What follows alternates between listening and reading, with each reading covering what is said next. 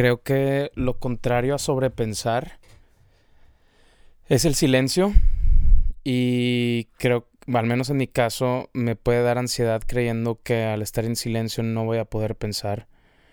Y creo que es un tipo de existencialismo de que siento que así como a veces me da ansiedad si no siento que estoy haciendo algo de provecho, creo que en mi mente puede pasar el mismo proceso. O sea, que esté pensando que estoy gastando el tiempo si no estoy pensando en ese momento. Y es algo creo muy adentro de mí. O sea, y, creo que es una de las cosas que más me hace evitar empezar a meditar. Y digo evitar empezar a meditar porque me doy cuenta que ya que empiezo a meditar o a intentar meditar, puedo agarrar bolito. Pero es una de esas cosas que a veces, por querer esperarnos al momento perfecto para empezar o las condiciones o convencernos, pues se, se, va, se va empujando para atrás. Entonces, el silencio se me hace muy curioso.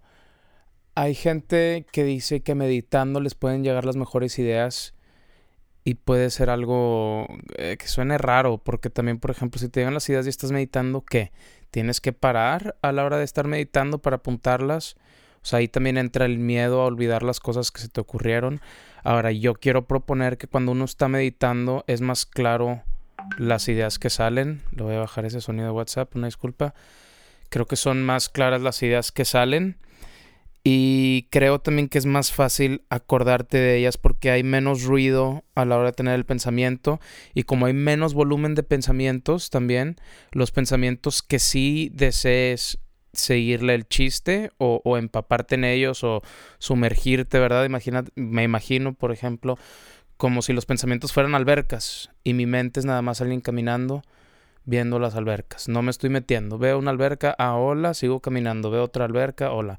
Pero veo una alberca que me interesa, me sumerjo. Me sumerjo y a la hora de salir me voy a acordar cómo se siente esa alberca. O sea, a diferencia de las que vi nada más, en esa me sumergí, en esa nadé, en esa estuve ahí conociendo. Y entonces, pues creo que en, en vez de haber gastado una hora metiéndome a 40 albercas, nada más me metí en una y eso hizo que luego de cuenta estás fuera de la alberca ya, pero todavía está el agua, todavía estás empapado de esa agua y no estás empapado de ningún agua más, nada más esa. Entonces hace que más fácil la esencia de esa idea, eh, creo, creo que quiero decir postergar, no sé si, si sea una palabra, pero más se posterga esa idea. Entonces, ok, luego de ahí, ¿cómo permanentizas esta idea? me ha pasado muchas veces que confío de más en mi memoria. Por ejemplo, sueños, sueños que decido no apuntar o no grabar audio, audios eh, contándolos y digo, no, claro que me voy a acordar de este sueño y se me olvida. Es más, y hoy y ayer me pasó que tuve dos sueños y hasta antes de empezar a decir esto pensé que me acordaba de los sueños. Igual y si me podría acordar si me esfuerzo, pero creo que me saldría en una tangente. Entonces, sigamos. ¿Cómo permanentizar esa idea? Yo me he estado dando cuenta lo que me jala a mí es encontrar un formato donde menos palabras digan más cosas, ¿verdad? Por ejemplo, eh, pues cuando listas también, hacer una lista. O sea, por ejemplo, para este episodio tengo una hoja y, y, me siento como que estoy presumiendo, ¿verdad? O sea, estoy en modo circle jerk de que chequense lo que me está jalando. Pero en esta lista tengo silencio y tengo cinco cosas escritas. Entonces, yo ya sé, eh, cada una de estas cosas es algo que yo ya he pensado un poco, ¿verdad? Y, y entonces a la hora de ver la lista yo ya sé qué puedo decir al respecto. Entonces, ¿cómo permanentizar de manera resumida lo que pensaste? Porque sí, una es hacerle como le estoy haciendo ahorita y grabar un audio largo intentando expresar todo lo que siento sobre el silencio, pero igual en cinco palabras lo puedo apuntar y eso a mí me sirve. Esas cinco palabras a mí me sirven para saber lo que a mí significa el silencio, ¿verdad? Y es, voy a mi primer punto, símbolos. Símbolos, creo que hay símbolos universales, símbolos culturales que mucha gente puede, no, no diría todos, porque igual hay una tribu aislada como hay una a las afueras de la India, una tribu en una isla que lleva 12.000 años este, aislada, al parecer. Eh, igual y ellos si ven una cruz no significa nada para ellos. Igual y ellos si ven, híjole, quiero pensar, a ver, símbolos universales. Es que yo, yo el que más me gusta es el círculo. Se me hace un símbolo universal. Letras son símbolos tal vez. Pero bueno. Uno, hay, hay, varios, hay dos tipos de símbolos, creería yo. Uno son los símbolos que tienen significado cultural, universal, global, o sea, símbolos que, que, gente puede asociar con ciertas cosas. Y están los símbolos personales, que los sueños es en el idioma que nos hablan, creo yo, esos símbolos. Entonces, tú, si estás meditando o estás pensando en ideas, ¿verdad? Pero estás intentando hacerlo de una manera tranquila, una manera meditativa, pues, contemplativa este, puedes pensar muchas cosas y luego condensarlas en un símbolo. Por, ejemplo, toda esta idea yo la condensé nada más a escribir símbolo. Pero yo ya en mi cabeza ya, ya, ya pensé estas cosas un poco y ya sé qué quiero decir al respecto. Ya sé qué representa para mí la palabra símbolo, que en sí es un símbolo. Entonces, Creo que eso es una buena manera. Eh, un símbolo puede ser simplemente una, una, palabra. Es el poder de las, de las listas. O sea, bullet points, cada una es un, una palabra y es un símbolo. Ahora, un símbolo puede representar más que una palabra, puede representar más que una frase, creo que puede representar más que una historia. Puede, o sea, es, es casi como eh, la función de los mitos, de cierta manera, creo yo. O sea, un símbolo te dice muchas cosas de muchas cosas. Igual es un poco más allá de una, no sé si es una metáfora en específico, pero igual tiene un poco la función.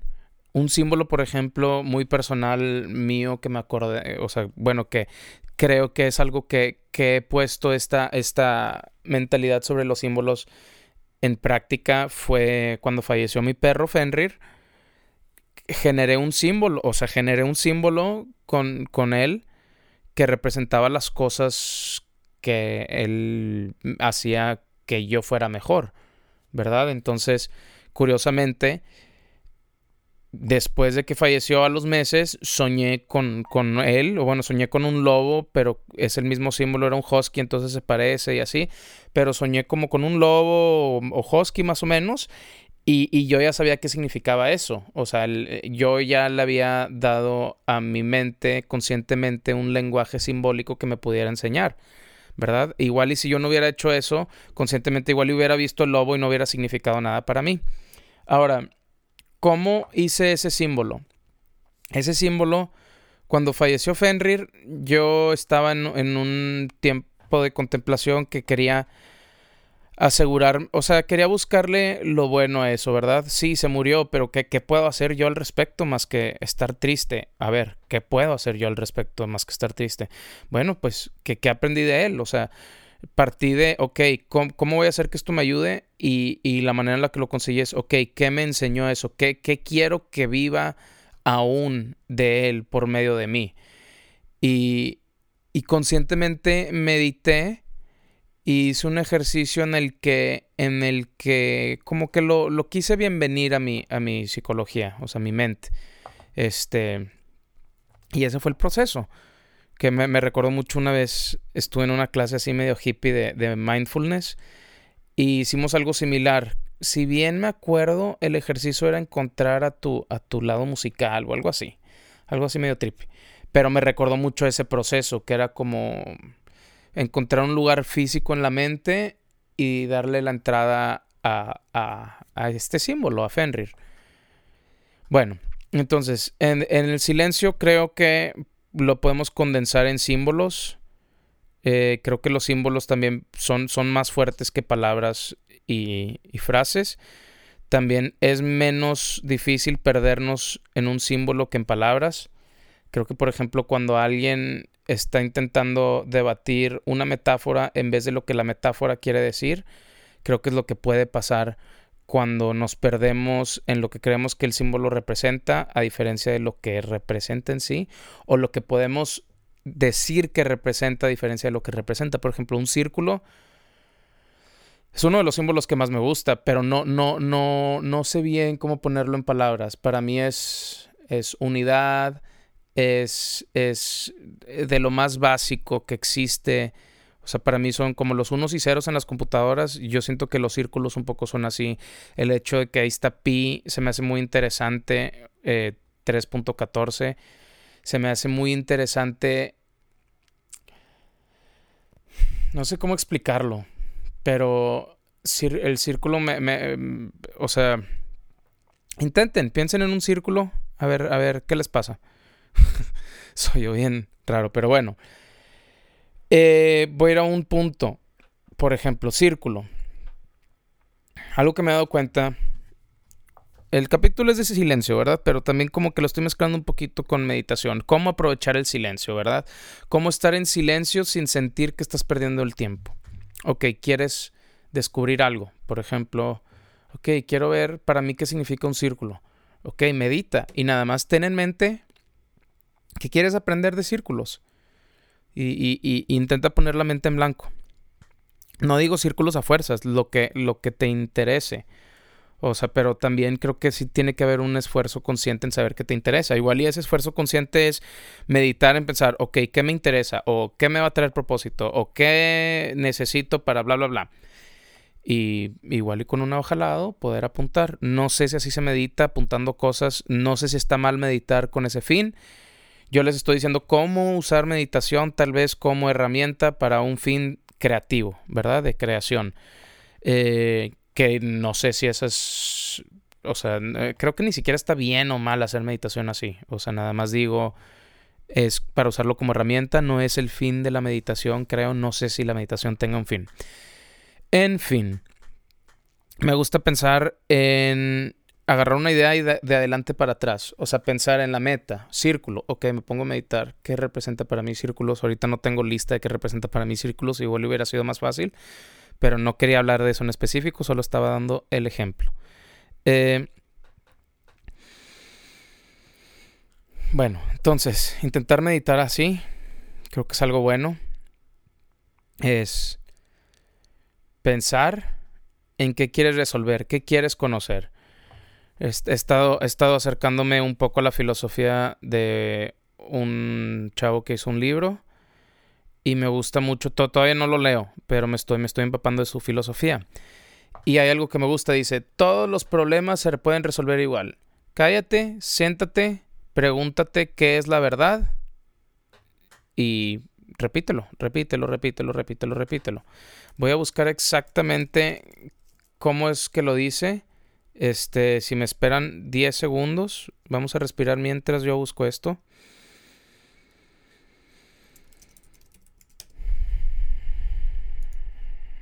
También sirve que me aliento, estoy medio acelerado.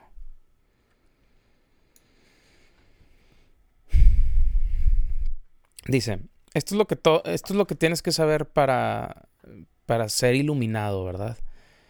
Este que me gusta porque he estado escuchando enlightened, es como dicen en inglés, iluminarse, pero light es luz y light también es ligerez. Entonces últimamente me ha estado gustando más que enlightenment, más que ser iluminado, es ser ligero. Creo. Y creo que esa ligereza viene en parte del silencio. Viene en parte de, de, confiar en el silencio, que es algo que necesito aprender un poco. Entonces dice, lo que necesitas para aligerarte, ahorita lo voy a decir, es siéntate, cállate y pregúntate qué es verdad hasta que lo sepas. Eso es todo. Eso es de lo que se trata. Ahí está la lección para aligerarte, la práctica completa. Si tienes preguntas o problemas, no importa cuál sea la pregunta o el problema, la respuesta siempre es la misma. Siéntate, cállate y pregúntate qué es verdad hasta que lo sepas. Y dice, en otras palabras, brinca del, cerro, cliff, ¿cómo se dice cliff en Spanish? Es que quiero decir arrecife, pero según yo arrecife es en el agua, acantilado. Dice, en pocas palabras, brinca del acantilado. No te acerques y contemples brincar del acantilado. No leas un libro sobre brincar del acantilado. No estudies el arte y la ciencia de brincar. No te metas a un grupo de, de ayuda para brincar el acantilado. No escribas poemas sobre brincar no le lamas el culo a alguien que ya brincó. Solo brinca. Y me gusta, me gusta. Es un poco es un poco seco, tiene un poco de, humor su, su, su, manera de atacar esto, este tema del, del, del aligerar o despertar o la iluminación espiritual, ¿verdad? Y yo creo mucho, bueno, no tanto que crea, pero creo que al menos es una herramienta eso que dice. Tienes un problema o una pregunta, cállate, siéntate y pregúntate lo que es verdad. igual y esa es una mejor manera de describir eh, la, la, la, la, meditación, o sea, una, una auto... Eh, un método socrático, que el método socrático es haz una pregunta para descubrir algo nuevo. Entonces creo que si tienes una pregunta y meditas, sabiendo bien cuál es la pregunta, o sea, ya casi que tu problema o tu pregunta sea un símbolo, ya no lo necesitas decir en palabras en tu cabeza, ya, ya lo tienes tan claro que ya sabes cómo se siente la duda, cómo se siente el problema, ya lo conoces por todos los lados y es más rápido conocerlo así simbólicamente que en palabras. Entonces creo que es una manera de aprovechar el silencio, saber exactamente qué quieres encontrar en él. Ahora, hablando de silencio, en el episodio pasado, que todavía no lo saco, con Pavel Sánchez, o sea, ya lo saqué, si ya lo escucharon. O sí, X. Hablé de algo que yo le decía la regla de 5 segundos. Que yo decía, es un espacio que intento hacer entre, entre un impulso, di el ejemplo de jugar League of Legends, entre, hijo, le deja juego, y le digo, a ver, mejor déjame espero 5 segundos a ver si tomo la misma decisión. Y creo que igual en parte me la robé de alguien eh, porque me topé con, con, justo, le dicen creo que la, Five Second Rule también. Pero ellos dicen que es más al reaccionar a personas. O sea, al, eh, eh, tú estás a punto de reaccionar a algo que te hacen y dices, a ver, busca esa pausa, busca la pausa y igual y después de hacer la pausa te das cuenta que ya no quieres hacer lo que ibas a hacer. Y el ejemplo que escuché es, igual y si te esperas 30 segundos no vas a mandar el email enojado que ibas a mandar. Entonces, me gusta esa regla. Creo que es, es buscar el silencio antes de la decisión, creo que puede ayudar a, que la decisión, a que conozcamos más la naturaleza de la decisión, ya sea si es un acto voluntario alineado con nuestros propósitos, nuestros valores, etcétera, o si es algo que estamos simplemente reaccionando, que pues creo que mientras más te vas aligerando, tal vez menos vas reaccionando, que fue algo que también me gustó en una entrevista de, de Dr. Drew con Duncan Trussell le dicen a Duncan Trussell, oye, ¿tú qué crees de esto de despertar, de un despertar espiritual? Y concuerdo mucho con lo que dice, mira, dice, es que es un tema muy complicado y también, o sea, unos pueden verlo de una manera, otros de otro, y te metes como en varias trampas de pensamiento. Pero dice, lo que yo sí creo es que podemos vivir menos en automático. Y él lo ve eso como una parte del despertar espiritual. Y concuerdo mucho. O sea, creo que vivir menos en automático es una manera de vivir con más sentido, con más propósito, con más dirección. No sé si con más felicidad, pero tal vez con más plenitud. Que no sé si es lo mismo, pero pues se siente correcto decir eso. Entonces, también, otra cosa, creo que ya di la metáfora de la alberca, pero otra que me gusta, eh, que quería decir al respecto de los pensamientos y el silencio es el silencio, cuando llega una idea, trátala como, la escribí como una mariposa. La atrapas, la ves, o igual y ni siquiera la, la, atrapas. O sea, si, si respetas la idea y quieres que la idea siga o lo que sea, ves la mariposa, igual y, pues si la quieres atrapar o, o, o la ves y se va. Y para mí eso es un pensamiento, es una manera de tratar los pensamientos, porque si no, si, si agarras la mariposa y te la quieres quedar y la pones en un frasco, a alguien le platiqué también eso y me dice, pues sí, o sea, si no, la mariposa se va a morir. Y pues sí es cierto. O sea, atrapar las ideas creo que es, es, es un poco, es, es un tema complicado. Ahorita si lo intento conectar con la creatividad, Creo que las ideas no son para atraparse, son para hacerse y soltarse, son para materializarse. Que ahorita para acabar me he dado cuenta que a veces me, gusta también Don Controso luego hace la pregunta a la gente de dónde vienen las ideas, como que es algo que, que se obsesiona, ¿no? La creatividad, creo. O sea, las ideas, como X. El chiste es que me he puesto a pensar que a veces unas ideas se materializan de una manera, pero no significa que esa sea la mejor manera ejemplo, yo tengo una idea de algo que quiero hacer. En este caso en específico una canción. Tengo una letra, tengo melodía y a la hora de que se me ocurre, se me ocurre en piano y se me ocurre un arreglo en específico. Entonces como que desde ahí yo me sentí comprometido de que, ok, cuando materialice esta idea se tiene que parecer a la primera traducción de ella a este plano material, ¿verdad? Entonces como que me, me he querido comprometer, ok, esta primera idea, yo, a mí me gusta pensar que es una traducción, o sea, la traduje del mundo de las ideas aquí, pero la primera traducción pues es, es la manera más rápida en la que pude permanentizar la idea de la manera más cercana. Pero luego me di cuenta que ya en vez de intentar imaginarme la idea, partiendo de lo más esencial que para mí es la melodía y, lo, y, la voz, o sea, la melodía y la letra, me di cuenta que ya no estaba intentando escuchar la idea, ya estaba intentando partir de la primera traducción que hice y armar sobre ella. En vez de intentar regresar al mundo de las ideas, tener la idea otra vez, o sea, intentarla escuchar en mi mente ver cómo la escucho. Ahora sí que ya no estoy ansioso porque se me olvide. Ver cómo la escucho, escuchar cómo la escucho y luego intentar hacer la traducción ya que la vea más completa en este plano de las ideas.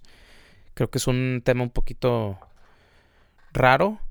Espero que algo les haya servido. A mí me sirvió expresar eso de, las ideas porque es algo con lo que he estado jugando, porque me he dado cuenta que por más que estoy intentando tener este, eh, este viaje de autoconocimiento, ¿no?